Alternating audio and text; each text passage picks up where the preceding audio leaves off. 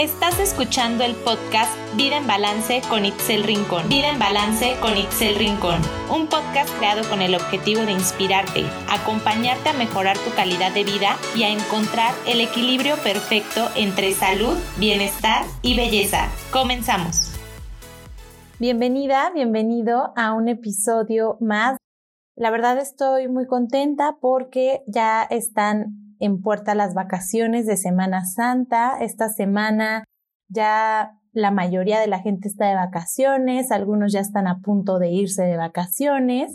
Yo en lo personal ahora no salí a ningún lado así muy lejos, pero sí aproveché para venirme a pasar unos días a casa de una prima que quiero muchísimo. Estoy muy contenta de estar aquí, la estamos pasando padrísimo porque salimos de la rutina, estamos haciendo cosas nuevas, cosas diferentes. Y algo que nos preocupa muchísimo cuando salimos de vacaciones, a las personas que tenemos un objetivo en mente, un objetivo en puerta, que a lo mejor nos ha costado llevar a cabo una rutina saludable de ejercicio, de alimentación.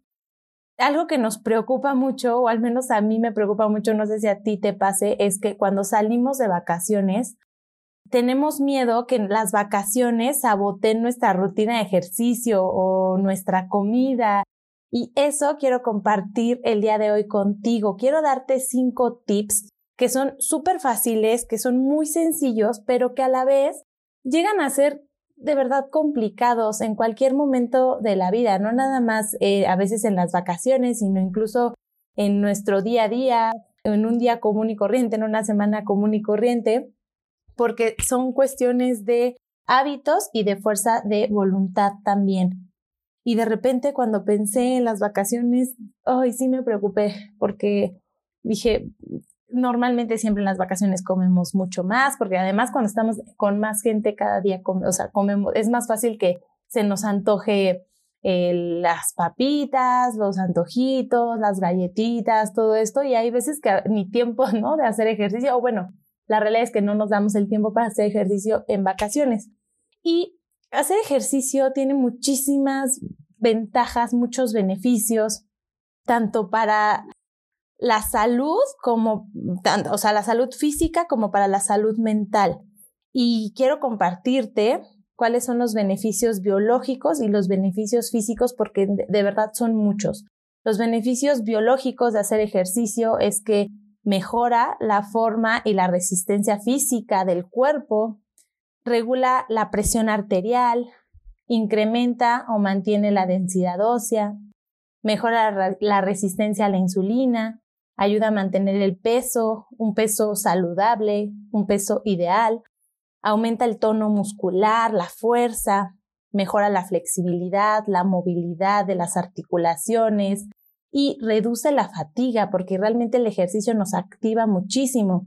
Y los, eh, los beneficios psicológicos es que aumenta la autoestima, mejora la, la idea de la autoimagen que tenemos de nosotros mismos, reduce el aislamiento social porque obviamente te sientes mejor, te sientes más tranquilo, te sientes mejor con tu cuerpo, entonces tienes como esa facilidad de desarrollarte mucho mejor con las personas, reduce la tensión y el estrés, reduce los niveles de depresión en la gente, te ayuda a relajarte, te mantiene alerta también, disminuye el número de accidentes también por lo mismo, porque la gente está mucho más activa, mucho más atenta, es más ágil y regula también la ira, la angustia y en general incrementa el bienestar, el bienestar de, de, en todos los aspectos, ¿no?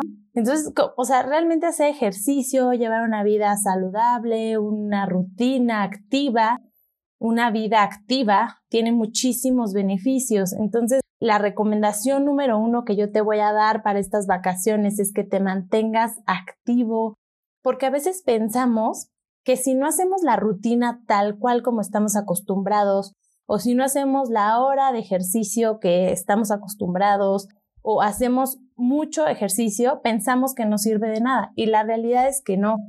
Hay veces que con que te mantengas activo, aprovecha. La, la, verdad es que si vas a algún hotel, vas a salir de viaje, la mayoría de los hoteles tienen gimnasios, o tienen áreas para hacer ejercicio como canchas, eh, la mayoría tienen canchas de tenis, de fútbol. Y si no tienes nada de esto, a dónde vas a ir, porque a lo mejor no sé, vas a llegar a una casa, pues puedes hacer ejercicio de una manera tan sencilla como, por ejemplo, salirte a caminar, salte a caminar, ya sea solo o con tu familia, incluye, de verdad, incluye a tu familia en esto porque cuando estás acompañado todo se hace más fácil, te motivas mucho más, eh, se te pasa el tiempo rapidísimo, puedes, o sea, no necesariamente te salgas a correr mm, y una hora y estés corriendo. A veces con que salgas, camines, puedes aprovechar hasta para conocer el lugar al que vas, con, la, con las personas que quieres, aprovechas para platicar, conoces y ya hiciste ejercicio. Entonces, mantente activo en estas vacaciones. Yo te eh, invito a que en estas vacaciones hagas cosas diferentes, yo estaba súper acostumbrada a que hacía ejercicio en mi gimnasio y si no iba a mi gimnasio, pues yo sentía como que cualquier otro gimnasio no iba a tener los mismos aparatos o las mismas cosas a las que yo estaba acostumbrada y a veces me desmotivaba eso. Pero ahora al lugar al que voy, exploro un poquito más. Si el gimnasio al que llego no tiene todos los ejercicios, no importa, es como un reto para mí inventarme nuevos ejercicios con mi propio peso, Em, hacer actividades que normalmente no haría como brincar la cuerda, jugar tenis, eh, correr un poquito, caminar un poquito, eh, hacer otro tipo de ejercicios, aunque no sean a los que estás acostumbrado. Entonces, el tip número uno es que te mantengas activo, que te mantengas activa en estas vacaciones. El tip número dos es que evites reunirte en lugares en donde haya mucha comida. En México, la verdad es que la mayoría de las personas tenemos la cultura de que nos reunimos siempre en la cocina. Y al lugar en el que llegamos, al menos en mi familia, así lo hacemos mucho. O sea, si llegamos a casa de alguien, siempre el lugar de reunión es la cocina. Y a mí, en lo personal, me pasa que si estoy en la cocina, como que me incita a comer mucho más.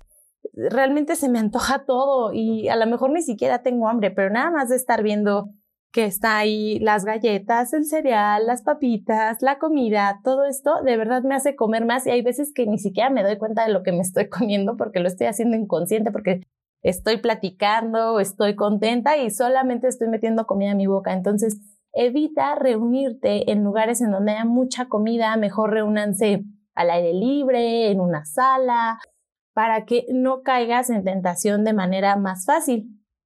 El tip número tres es que tomes mucha agua. Carga una botellita de agua y aunque la estés rellenando, toma mucha agua. Cuando tengas un antojo, siempre toma agua porque muchas veces confundimos la sed con el antojo o con el hambre. Y si tomas agua, te vas a dar cuenta que muchas veces lo que vas a hacer es que ya no te van a dar ganas de comerte eso que pensabas comerte. Entonces, y no es porque no te lo comas, pero primero el paso número uno es toma agua para ver si no es sed.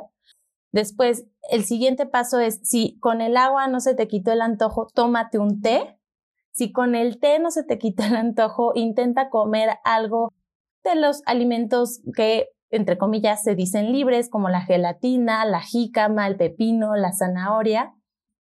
Y ya si después de que te tomaste el agua, el té, la jícama, el pepino, la, gelatina, todo esto, aún sigues teniendo el antojo, pues no pasa nada, cómetelo. Pero siempre mantente activo y en movimiento. Y el tip número cuatro es que hagas actividades con tu familia. Cada vez se ve menos que las familias o que los niños incluso salgan a jugar al aire libre ya los niños de ahora no están acostumbrados a salir a jugar con la pelota, a salir a jugar con la cuerda, ya no como antes con las bicicletas. Entonces, haz actividades con tu familia. O sea, ¿qué tal si en lugar de sentarse a ver todo el día la tele, ¿por qué no aprovechan y se organizan un partido de fútbol, de básquetbol, de tenis, de lo que sea? Pero organiza actividades con tu familia que involucren movimiento y aprovechas pues para hacer ejercicio, ¿no? Porque obviamente ya vas a estar ahí activando tu cuerpo. Y el último tip, el tip número 5, es que no dejes que la culpa te consuma. De verdad, la psicología de la alimentación es súper poderosa. Y está comprobado que comer con culpa es peor y te engorda a veces mucho más que no, o sea, que comértelo con gusto. Tampoco hay que sentirnos mal por lo que comemos. La comida es para disfrutarse. Los momentos en familia, en las vacaciones, son para disfrutarse. Y no con esto quiere decir que te vayas a comer todo lo que te pase por enfrente, pero si ya te lo vas a comer, pues ya disfrútalo. Y mejor ponte a pensar qué vas a hacer que te mantenga en movimiento para que tu cuerpo pueda quemar esas calorías de esa comida extra, de ese antojito extra que normalmente no comerías. Entonces, como puedes ver, son cinco tips súper fáciles, pero súper retadores al mismo tiempo. Te invito a que en estas vacaciones te retes a ti misma, a ti mismo, y veas si puedes cumplir con estos tips que, puedes incorporar en tus vacaciones que normalmente no harías y vas a ver que te vas a sentir mucho mejor, que tu energía no va a bajar, que cuando regreses de las vacaciones vas a regresar motivado y no te va a costar tanto trabajo retomar tu rutina para que te sientas mejor con tu cuerpo, con tu energía, con tu salud, con todo, ¿vale? Entonces, muchas gracias por escucharme, por estar aquí. Disfruta mucho de tus vacaciones si sales. Si no sales, aprovecha para hacer cosas nuevas, cosas productivas, aunque estés en tu casa, no importa. Y te mando mucho amor, muchas gracias y nos escuchamos en la próxima. Bye bye.